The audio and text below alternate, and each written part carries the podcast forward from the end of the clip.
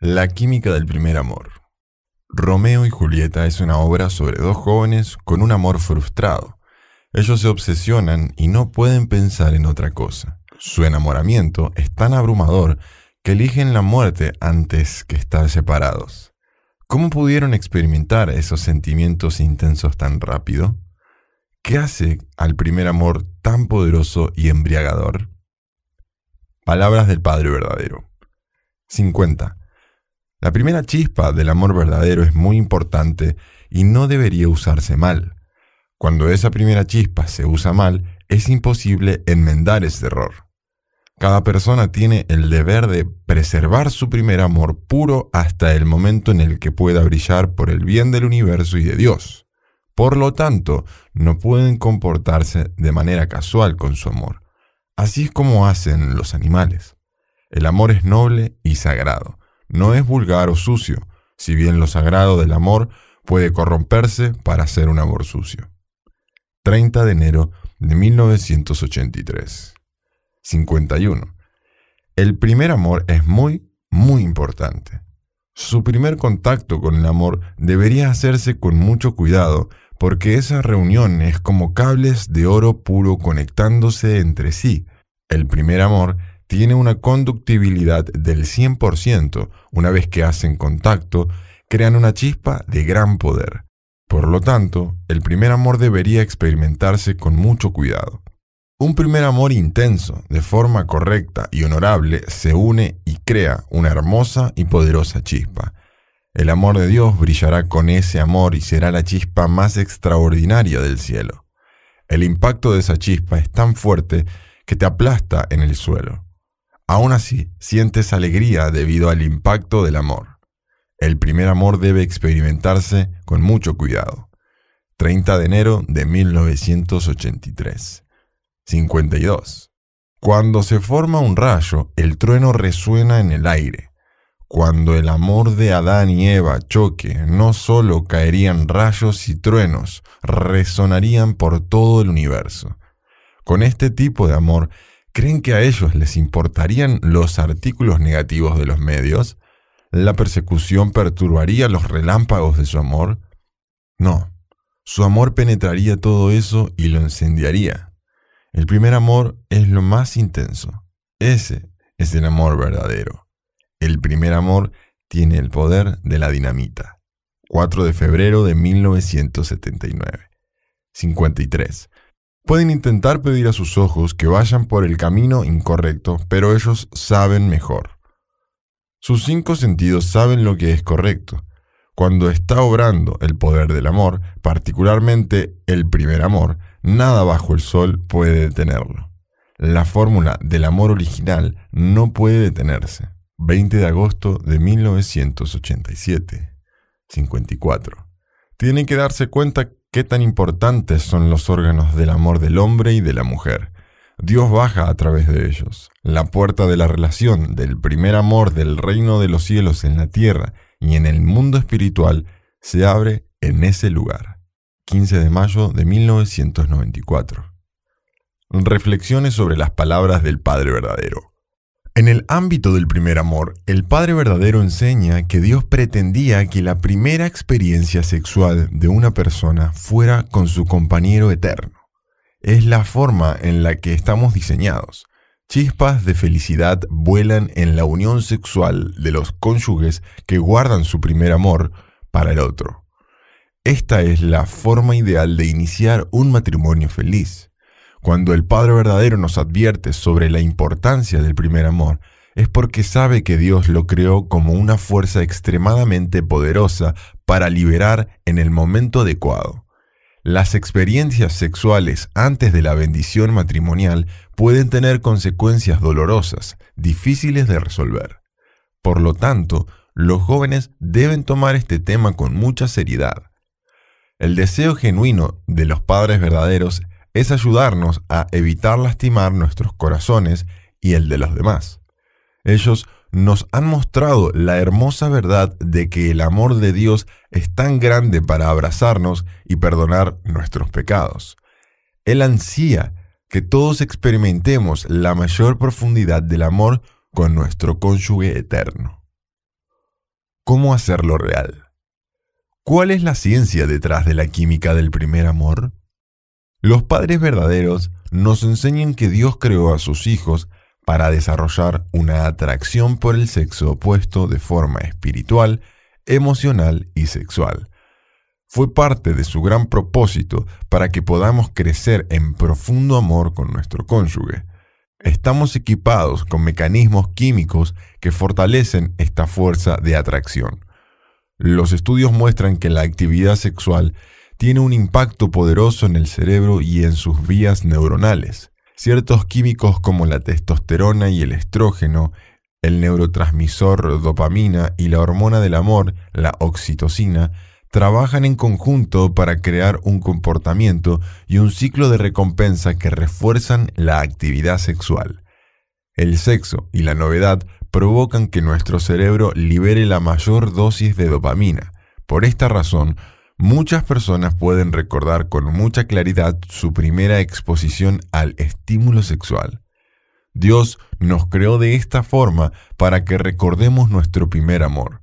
Su intención era que solo sintiéramos excitación sexual por nuestro compañero eterno.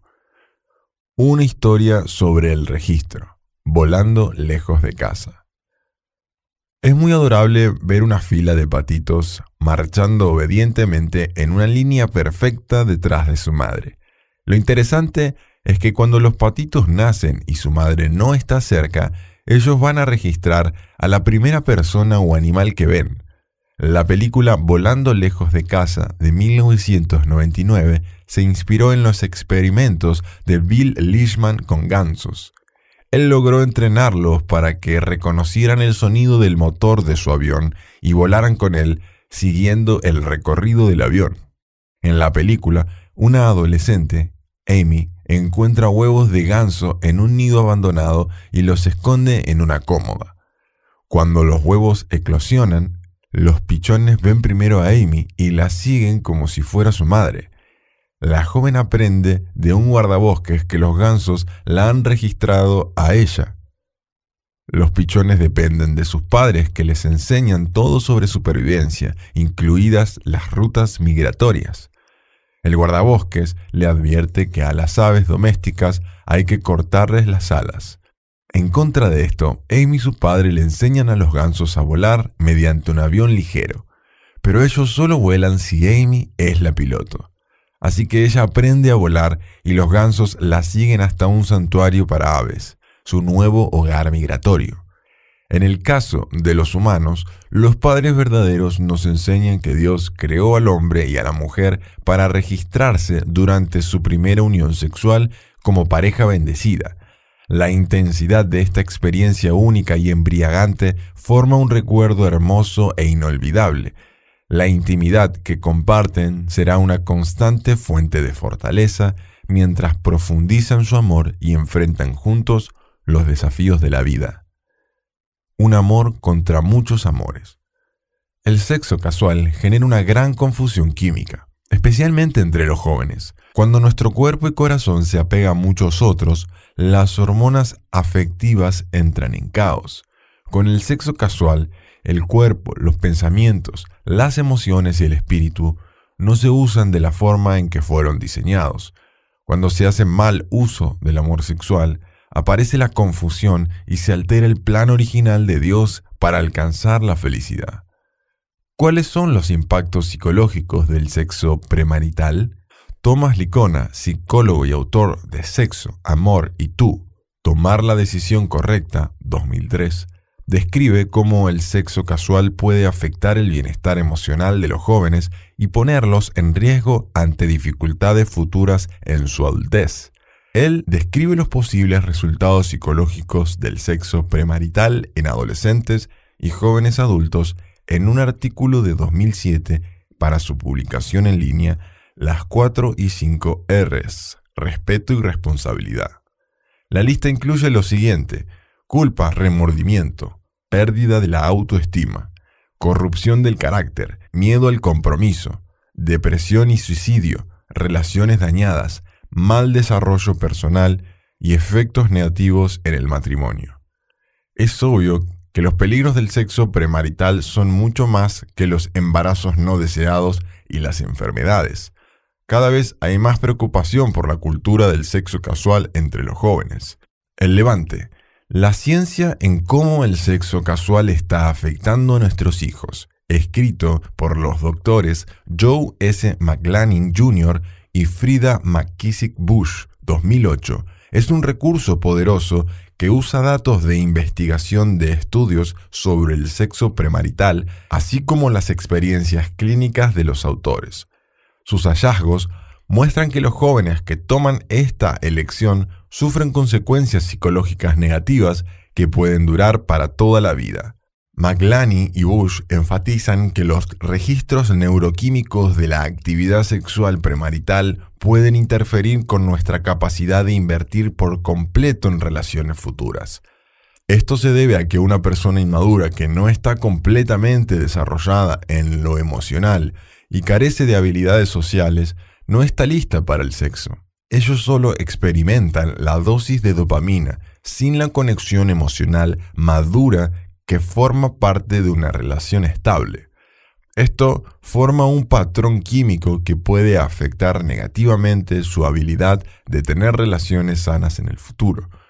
La imposibilidad de unirse tras múltiples relaciones es casi como una cinta que pierde su adherencia tras ser aplicada y quitada varias veces. Los autores explican que nuestra primera experiencia de sexo casual puede llevarnos a tomar malas decisiones sobre la actividad sexual. Esto se debe a que se debilitan las sinapsis del cerebro que gobiernan el autocontrol sexual.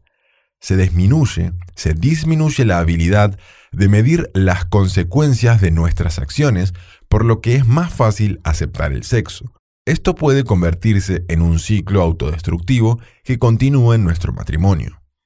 Además, surge un deseo nocivo porque la dosis de dopamina incrementa nuestro apetito sexual.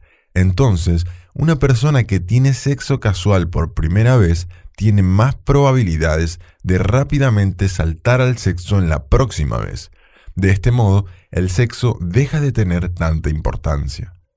Claramente la ciencia y el Padre verdadero están de acuerdo en que la química del primer amor libera un conjunto de fuerzas biológicas y emocionales que pueden ser beneficiosas o destructivas.